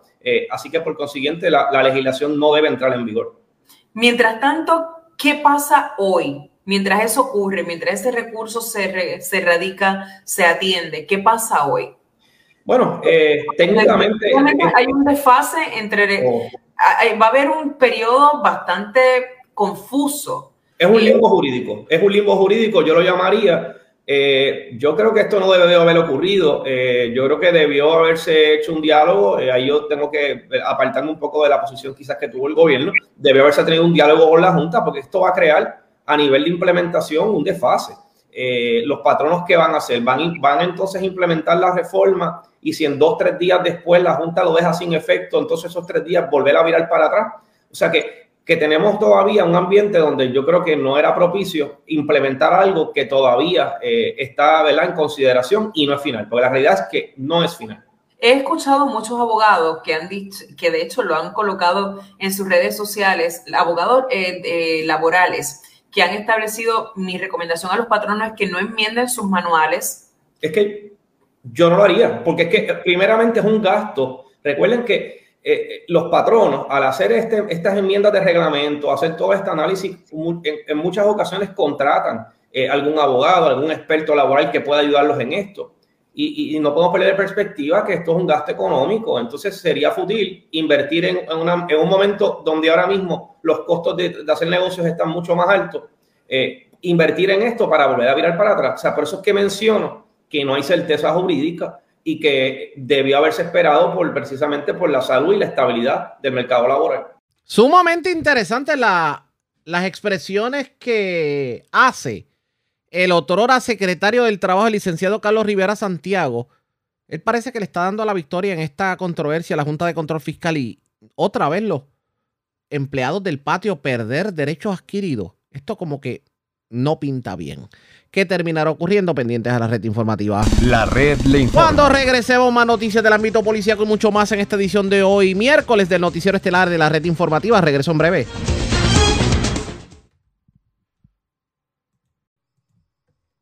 La red le informa. Señores, regresamos a la red le informa, el noticiero estelar de la red informativa. Gracias por compartir con nosotros desde ayer. En la tarde ha dado mucho de qué hablar, un hallazgo sin precedente en las cárceles del país, porque ayer un empleado del complejo correccional Las Cucharas de Ponce, pues se topó con un cargamento, señores, no cualquier cargamento, 50 kilos de cocaína, cuyo valor en el mercado negro está valorado en millones de dólares, pero estaban en cajas de, de detergente y llevaba más de una semana allí. Este cargamento hace semana y media había sido colocado en este, en este almacén del Departamento de Corrección en Ponce. Y uno se preguntará, ¿qué hacía esa droga allí? Pues la secretaria de corrección Ana Escobar asegura que la teoría preliminar de las autoridades sobre este hallazgo es que hubo una confusión al momento de la entrega. O sea, que alguien se le se equivocó y en vez de poner detergente puso cocaína en las cajitas. ¿Qué usted cree de esa explicación? Vamos a escuchar a la secretaria Ana Escobar. Dado que eh, eh, la experiencia que tiene el negociado de la Policía de Puerto Rico en la división de drogas y narcóticos, ellos nos dicen que eh, muy probablemente esta situación no era una entrega para la población correccional o para la cárcel en específico, sino que probablemente se equivocaron y dejaron estas cajas donde no era. O sea, eso es parte de lo que ellos me han estado comentando de manera preliminar que pudo haber estado ocurriendo porque, o sea, no, no hay lógica, ¿verdad?, que establezca que este tipo de cantidad tan alta y el nivel de pureza encontrada en uno de los kilos sea para consumo en un momento dado de la población correccional. Las autoridades tratan de investigar cómo es que esa droga llegó allí. De hecho, la información más reciente que tenemos sobre el particular es que la DEA, pues, está asumiendo jurisdicción porque no es normal que 50 kilos de cocaína sean encontrados en el almacén de una cárcel. Aún así, el gobernador Pedro Pierluisi le dio su espaldarazo a la funcionaria y pues insiste en que el liderato de la titular del Departamento de Corrección no está en tela de juicio, tomando en consideración lo ocurrido. Escuchemos al gobernador. Bueno, es que obviamente eso es un incidente que acaba de ocurrir. las autoridades federales están investigando el asunto junto a las autoridades estatales. Eh, y eso se va a investigar y entonces se responsabilizará a quien, a quien tenga que hacerse. Eh, quien sea responsable del asunto. Se tiene que investigar cómo es posible. Obviamente, eso, eso es materia de investigación. ¿Por qué ocurrió y quién es el, que, eh, eh, el, responsable desde el punto de vista penal? Ella, continúa teniendo. Ah, pero seguro, es una excelente funcionaria y está haciendo un excelente trabajo. Esas fueron las expresiones del gobernador. Lo cierto es que las autoridades federales todavía continúan investigando cómo es que pudo haber llegado esa droga a la cárcel allá las cucharas de Ponce, ustedes pendientes a la red informativa. Pero vamos a otros temas, vamos a más noticias del ámbito policíaco porque señores, en la zona noreste de Puerto Rico continúa de moda el robo de catalíticos. Se reportaron dos incidentes más de robo en, sectores de Carolina. La información la tiene José Catalano, oficial de prensa de la policía. Saludos, buenas tardes. Saludos, buenas tardes, y saludos a los escucha. Eso es correcto. Dos incidentes de apropiación ilegal fueron reportados en el área de Carolina. El primer incidente ocurrió en el estacionamiento de NUC University de Carolina a eso de las 8 y 32 de la noche de ayer, martes 19 de julio del 2022. Allí se apropiaron ilegalmente de un catalítico de un vehículo marca Mitsubishi modelo Outlander color gris del año 2021. Un segundo incidente de apropiación ilegal se reportó a las 11 y 13 de la noche en los estacionamientos del supermercado Econo, ubicado en la avenida Campo Rico, en Carolina. Allí se apropiaron ilegalmente de otro catalítico de un vehículo marca Mitsubishi modelo Outlander color blanco del año 2019. Los casos fueron referidos a la División de Propiedad del área de Carolina, quienes posteriormente asumirán cargo de las investigaciones. Gracias por la información, buenas tardes. Te doy aquí siempre a la orden, Arriaga. Gracias, era José Catalano, oficial de prensa de la Policía en Carolina. Nos quedamos bueno, vamos de la zona noreste, vamos al sur de Puerto Rico, porque una persona fue ultimada a balazos, un hecho ocurrido cerca de una iglesia en Yauco, esto es la calle 25 de julio, en el casco urbano de Yauco. La información la tiene Vivian Polanco, oficial de prensa de la policía. Saludos, buenas tardes. Buenas tardes, saludos. Tenemos que ah, eh, se investigó un asesinato reportado a la, eso de las 3 y 26 de la tarde de ayer. Hechos ocurridos en la calle 25 de julio frente a la iglesia católica en el municipio de Yauco. Según se informó, se localizó en el interior de un vehículo Jeep Cherokee color negro año 2020 el cuerpo de José Ángel Cancel Echevarría de 39 años y residente de Yauco, el cual presentaba múltiples heridas de bala en diferentes partes del cuerpo. Al momento se eh, investiga el móvil de estos hechos. El agente Maldonado, adscrito a la División de Homicidios del CIC de Ponce, en unión al fiscal Jorge Martínez, se hicieron a cargo de esta investigación. Gracias por la información. Buenas tardes. Buenas tardes. Gracias, era Vivian Polanco, oficial de prensa de la policía en el sur, de la zona sur. Vamos a la metropolitana porque acusaron en ausencia a un hombre que aparentemente cambió varios cheques falsos en, en instituciones bancarias en la zona de San Juan. Ileana Echevarría, oficial de prensa de la policía en el cuartel general con detalles. Saludos, buenas tardes. Muy buenas tardes. El agente Isaac Colón, adscrito a la División de Investigaciones de Robo y Fraude a instituciones bancarias, financieras y cooperativas del negociado de la Policía de Puerto Rico, informó sobre la erradicación de cargos en ausencia por los delitos de apropiación ilegal, fraude y posesión de traspasos y documentos falsos contra Edwin Rodríguez Santiago de 33 años y residente de San Juan por hechos ocurridos los días 7 y 8 de marzo del año en curso en diferentes bancos populares del área de San Juan. El caso fue consultado con el fiscal Orlando Velázquez de Fiscalía de San Juan, quien instruyó a erradicar los cargos antes mencionados, siendo la prueba presentada ante el juez Glenn Velázquez, quien luego de evaluar la misma determinó causa, emitiendo una orden de arresto con una fianza ascendente de 500 mil. Se solicita la cooperación ciudadana para dar con el paradero de este sujeto, por lo que se pueden comunicar con el agente Isaac Colón a la División de Robo a Bancos al teléfono 787 782 9006 o 787-343-2020. Toda información será tratada de manera confidencial. Gracias por la información. Buenas tardes. Buenas tardes. Gracias, Eriliana Echevarría, oficial de prensa de la policía en el cuartel general. Nos vamos a la zona norte de Puerto Rico. Tenemos más información sobre un accidente de tránsito ocurrido ayer en la tarde que mantuvo cerrado eh, el expreso de Vega Baja Morovis. ¿Qué ocurrió en este, en este accidente? La información la tiene Wanda Santana, oficial de prensa de la policía en Bayamón. Saludos, buenas tardes. Buenas tardes para usted y para todos. ¿Qué información tenemos? Un accidente de carácter grave se reportó cerca de las 2 y 30 de la tarde de ayer en el kilómetro 4.6 de la carretera 137, jurisdicción de Vega Baja. De acuerdo a la información preliminar, el conductor de un vehículo Mitsubishi Mirage del año 93, identificado como Manuel Olivo Torres, de 43 años, residente en Vega Baja, transitaba por la carretera 137 en dirección de Vega Baja hacia Morovis. Este invadió el carril contrario, dando lugar que por tal descuido y negligencia impactara con el parachoque frontal al parachoque frontal del vehículo Toyota Siena, el cual era conducido por Sandra Sáez, residente en Manatí, la cual transitaba en dirección contraria en su vía principal. Olivo Torres resultó con heridas de carácter grave, siendo transportado al centro médico en condición de cuidado. El agente Luis Maldonado, adscrito a Estación B junto al fiscal Isaías Ojeda, se hizo cargo de la investigación. Buenas tardes. Y buenas tardes para usted también. Era Wanda Santana, oficial de prensa de la policía en Bayamón. Cambio de tema porque, señores, están cuestionando el que se vaya a llevar a cabo una reunión político-partidista en una escuela de Rincón, lo que califican como un delito. La denuncia la hace la senadora Ada García Montes, quien denunció que el Partido Nuevo Progresista cursó una carta oficial de la oficina del comisionado electoral invitando a una reunión político-partidista en la escuela pública de esa municipalidad.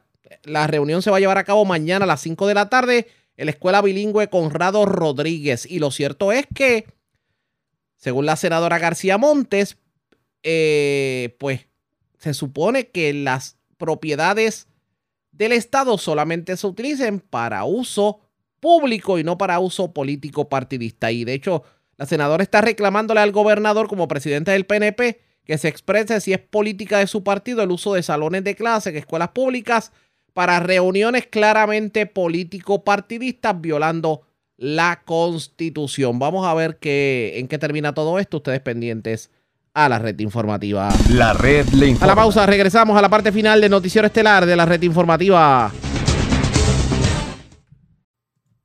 La red le informa. Señores, regresamos esta vez a la parte final del noticiero estelar de la red informativa de Puerto Rico. ¿Cómo está Estados Unidos? ¿Cómo está el mundo a esta hora de la tarde? Vamos con DN, nos tienen un resumen completo sobre lo más importante acontecido en el ámbito nacional e internacional. El número de muertos por la ola de calor sin precedentes que está azotando a Europa durante este mes de julio ha superado los 1100 mientras se espera que las temperaturas registradas en todo el continente vuelvan a romper récords este martes. Los equipos de bomberos luchan contra grandes incendios forestales en Portugal, Francia y España. Mientras tanto, el Reino Unido permanece este martes bajo una alerta de emergencia nacional con temperaturas que se acercan a los 40 grados Celsius por primera vez en su historia. Esta temperatura equivale a 104 grados Fahrenheit. En Londres, un grupo de médicos y enfermeros, miembros de la organización ecologista Rebelión contra la Extinción, colocaron el lunes pegatinas en las ventanas de las oficinas del banco de inversión JP Morgan que decían, en caso de emergencia médica por la crisis climática, rompa el vidrio. Luego, el grupo de activistas rompió con cuidado los cristales en una acción no violenta de desobediencia civil. En un comunicado, la enfermera Maggie Fay, quien participó de la manifestación, manifestación dijo, el mundo se está calentando debido a nuestro uso de combustibles fósiles y JP Morgan está financiando esta catástrofe climática. Mi código de conducta establece que debo actuar sin dilación si considero que existe un riesgo para la seguridad del paciente o la protección de la ciudadanía. Ese peligro está aquí ahora. En China, los meteorólogos pronostican que las temperaturas abrasadoras regresarán esta semana y cientos de millones de personas experimentarán calor extremo. El lunes, el secretario general de las Naciones Unidas, Antonio Guterres, dijo que el objetivo del Acuerdo Climático de París de limitar el aumento de la temperatura global a 1,5 grados Celsius por encima de los niveles preindustriales estaba en condición crítica. Guterres habló en una conferencia sobre el cambio climático en Berlín. Ningún país es inmune. Sin embargo, seguimos alimentando nuestra adicción a los combustibles fósiles. Lo que más me preocupa es que estamos fallando a la hora de trabajar juntos como una comunidad multilateral para enfrentar esta crisis mundial. Los países siguen jugando el juego de buscar culpables en lugar de asumir la responsabilidad de nuestro futuro colectivo. Nations continue to play the blame game instead of taking responsibility for our collective future. El lunes, las Fuerzas Armadas rusas continuaron con sus implacables bombardeos sobre Ucrania. El ejército ruso atacó con artillería la ciudad de Sumy en el noreste de Ucrania y lanzó bombas de racimo sobre Nikolaev en el sur de Ucrania, donde al menos dos personas resultaron heridas. A orillas del Mar Negro, en la ciudad portuaria de Odessa, al menos seis personas, incluido un menor, resultaron heridas por un ataque con misiles lanzados por Rusia que provocó incendios que hicieron arder varias residencias hasta los cimientos. En la ciudad de Washington, D.C., la primera dama de Ucrania, Olena Zelenska, se reunirá este martes con la primera dama de Estados Unidos, Jill Biden, en la Casa Blanca y tiene previsto pronunciar un discurso en persona ante el Congreso de Estados Unidos el miércoles. El lunes, el canal de televisión independiente ruso conocido como TV Rain reanudó su transmisión por primera vez después de que las autoridades rusas ordenaran el fin de sus emisiones en marzo por su cobertura de la invasión de Ucrania. TV Rain transmite a través de su canal de YouTube desde el exilio en Letonia, país que se encuentra en la frontera con Rusia. El regreso de sus emisiones se produjo días después de que el presidente de Letonia dijera que ordenara la obligatoriedad del servicio militar para hombres de entre 18 y 27 años. El presidente de Rusia, Vladimir Putin, arribó a Teherán para conversar con el líder supremo iraní, el ayatolá Ali Khamenei, y el líder turco Recep Tayyip Erdogan. Las conversaciones tienen como objetivo oficial apoyar al gobierno del presidente sirio Bashar al-Assad en su lucha contra los rebeldes antigubernamentales, pero se espera que el trío discuta un acuerdo que permitiría a Ucrania reanudar las exportaciones de cereales a través del Mar Negro. El gigante estatal de combustibles fósiles de Rusia, Gazprom, advirtió a sus clientes de Europa que no garantizará el suministro de gas a través del gasoducto Nord Stream 1. El gasoducto entre Rusia y Alemania ha estado inactivo desde el 11 de julio por mantenimiento programado y Gazprom dice que un problema técnico relacionado con una turbina retrasará el reinicio del servicio por al menos cinco días más. El anuncio generó nuevas preocupaciones sobre el suministro de gas a Europa de cara a los meses fríos en ese continente. El lunes, funcionarios de la Unión Europea firmaron un acuerdo con Azerbaiyán para duplicar las importaciones de gas durante los próximos cinco años. Mientras tanto, el presidente de Francia, Emmanuel Macron, acogió este lunes a su par de los Emiratos Árabes Unidos, el jeque Mohammed bin Zayed, en París, donde ambos líderes firmaron un acuerdo estratégico para asociarse en proyectos de energía. En la ciudad de Washington, D.C., el gobierno de Biden dijo el lunes que el encarcelamiento del ciudadano estadounidense y abogado de derechos civiles Asim Gaffor, que llevó a cabo un tribunal de los Emiratos Árabes Unidos, no tiene nada que ver con su trabajo anterior como abogado de Jamal Khashoggi, el columnista del periódico The Washington Post, cuyo asesinato en 2018 fue ordenado por el príncipe heredero de Arabia Saudí, Mohammed bin Salman. Luego de ser arrestado mientras hacía una escala en Dubái, un tribunal de los Emiratos Emiratos Árabes Unidos condenó a Gaffor a tres años de prisión y lo multó por una suma de 800 mil dólares por lavado de dinero y evasión de impuestos. Funcionarios de los Emiratos Árabes Unidos dicen que Estados Unidos había solicitado su arresto, una acusación que el portavoz del Departamento de Estado, Ned Price, negó el lunes. Lo que puedo decir es que no vemos indicios en este momento de que su detención tenga algo que ver con la relación que tenía con Jamal Khashoggi, pero todavía estamos reuniendo información. Como dije, hemos planteado este caso a niveles superiores y estamos haciendo todo lo posible para garantizar que el señor Gafford sea tratado de manera justa y humana. uh, that Mr. Is treated fairly and humanely. En Estados Unidos siguen aumentando las hospitalizaciones y muertes por COVID-19. El país registra oficialmente alrededor de 125.000 casos nuevos por día, pero las autoridades sanitarias advierten que ese número representa solo una pequeña fracción de la cantidad real de contagios, ya que la mayoría de las pruebas diagnóstico que se realizan en el hogar y presentan un resultado positivo no se notifican. El último aumento de casos positivos está siendo impulsado por la subvariante BA.5 de Omicron, que es de rápida propagación y tiene capacidad de reinfectar a las personas que se han recuperado de un episodio previo de COVID-19. El aumento de casos positivos también se produce cuando gran parte de Estados Unidos ha abandonado las medidas de salud pública, como el distanciamiento físico y el uso de mascarilla en lugares públicos. Mientras tanto, el principal experto en enfermedades infecciosas del gobierno de Estados Unidos, el doctor Anthony Fauci, dijo el lunes que se jubilará cuando termine el primer mandato del presidente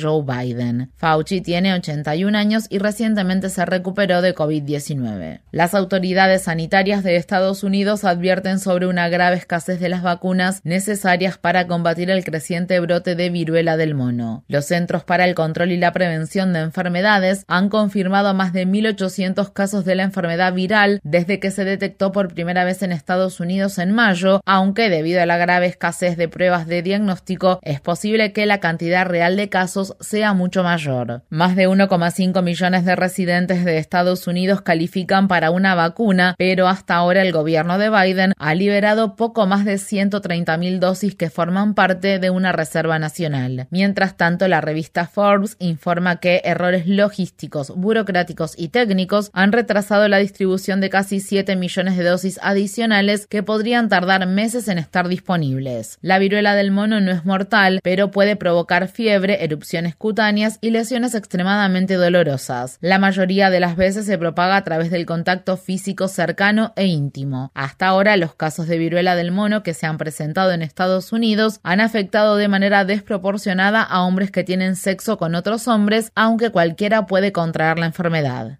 En Ghana, las autoridades sanitarias confirmaron que dos personas que en junio murieron por fiebre hemorrágica estaban infectadas con el mortal virus de Marburg. Es la primera vez que se observan casos de este virus en Ghana y estos casos representan el segundo brote del virus de Marburg en África Occidental después de que se detectara un solo caso en Guinea en 2021. El virus de Marburg, que está relacionado con el virus del ébola, circula entre los murciélagos frugívoros y principalmente se propaga entre los seres humanos a través del contacto directo con los fluidos corporales de las personas infectadas. No existen vacunas ni terapias para tratar las infecciones por el virus de Marburg que a menudo son mortales. En noticias sobre los derechos reproductivos en Estados Unidos, la congresista demócrata del estado de Missouri, Cory Bush, y la senadora demócrata del estado de Minnesota, Tina Smith, presentaron un proyecto de ley que codificaría como ley federal el acceso al aborto farmacológico. Mientras tanto, los estados republicanos de todo el país intentan restringir la distribución de píldoras abortivas. En noticias relacionadas, la clínica de aborto del estado de Mississippi, que estuvo en el centro del dictamen de la Corte Suprema de Estados Unidos que derogó el histórico fallo del caso Roe contra Wade de 1973, en el que se había determinado la legalización del aborto en todo Estados Unidos, ha sido vendida y no planea reabrir sus puertas en ese estado. Este hecho tuvo lugar después de que la clínica Jackson Women's Health Organization anunciara que trasladaría sus servicios de aborto a una clínica en la ciudad Las Cruces en el estado de Nuevo México. Era la última clínica de abortos que quedaba en Mississippi. Por su parte, una jueza de Virginia Occidental bloqueó la prohibición estatal del aborto que había sido aprobada 150 años atrás. El equipo legal de la clínica Women's Health Center de Virginia Occidental argumentó que el estatuto, que data del siglo XIX, era nulo, ya que no se había aplicado en más de 50 años y en ese tiempo el Estado había promulgado otras leyes que permiten los abortos. Mientras tanto, el Partido Republicano del Estado de Idaho rechazó modificar sus medidas sobre el aborto